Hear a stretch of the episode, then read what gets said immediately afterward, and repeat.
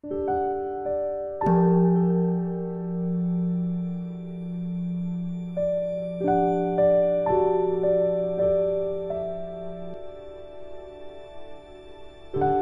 家好，又到了我们一起学习广论的时间了。你们知不知道这是生活它的第几节课？其实还有两节课就讲完了，第一轮，所以要打起精神来认真听。那么今天我们会学三百九十七页的第五行，广论第五行，然后在广论校订本呢是一百三十二页最后一行，请大家和我一起看经典原文。前说修奢摩他，或名作意法，从般若波罗蜜多甚深经等所说九种助心之理，中观修次所述，如前一引。前面所说的呢，修持寂止或者称为作意的方法，是般若波罗蜜多经等甚深经典中所宣说的九种安住内心的方法。在前面所引述的中观修辞当中呢，已经陈述了它的内容，所以讲一下这个依据是出自于哪里。那么我们可以接着再往下看。比经意趣经专业论为作解说，无着菩萨，则与菩萨地上部对法，设抉择分中总略宣说。如设分与止观二法，举声闻地，声闻地中呢广为解说。所以其中的这个意趣呢，在经庄严论里边有解释，而且在圣无着、圣无着在菩萨地啊上部对法与设觉则分当中，则简略宣说。那么，并且呢，还要在设分当中讲止观，二者引向圣文地一般。在圣文地中也有详尽的阐释。再来讲一句，我们再往下看。又此注意呢，中观修辞论及会录教授论亦曾宣说，富有辩中辩论，说有八段行，断无过理，修什摩他法。所以上述这些内容，中观修辞与般若波罗蜜多口诀论中呢，也曾宣说。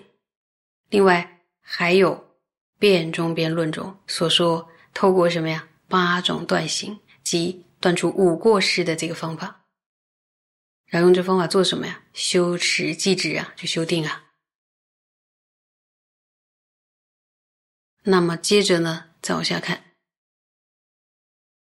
纵谓广知修出静律等根本定法，最下以定须知精善观察，远离杜撰。所说彼等诸心要义，说纵使你没有详尽的了知修持地静律根本定的方法，但至少要对于毫无私自杜撰、经过了善加观察而阐释的这些新药的内容，也必定需要了知啊。这些经典上的内容。然后有一个才旦相容大师他说，这些心要的内容是指九住心成办生摩他的方法，就是指这个。我们再往下看。会快吗？往下看，一类修静律者，且无此等之名；又有一类先学论时，徒有空言，然未善解其意，后修行时，见无所需，清气而修。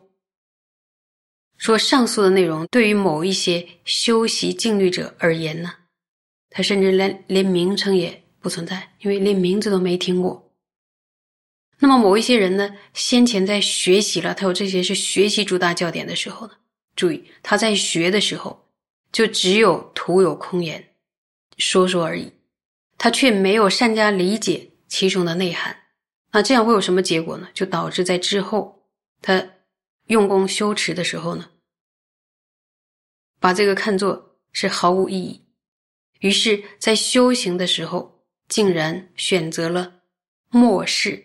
舍弃教典的态度，这是大师在这里边揭示的我们一个烦恼的现象。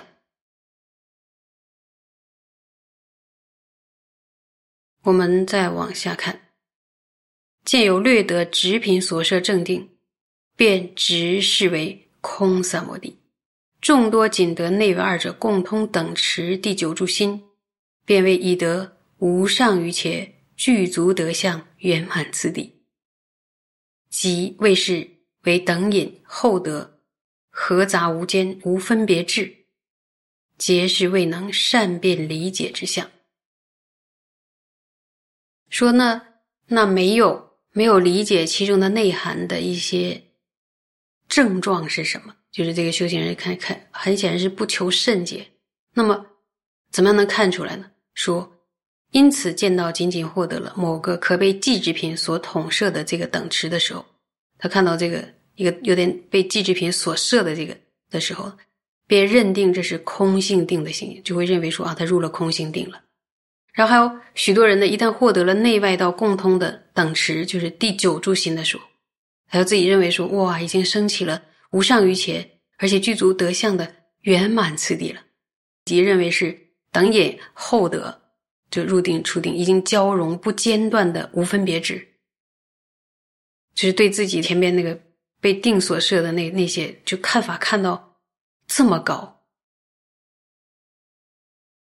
就是高的有点离谱的，这些都是没有办法善加辨别理解的表征。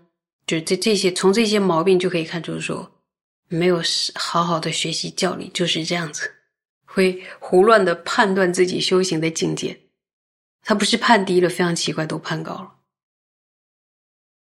非常没有经验。所以呢。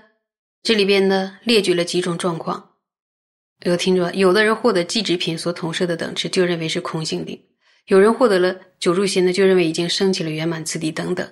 还有一种呢，对于修订的方法的名称，例如九住心，这都没听过。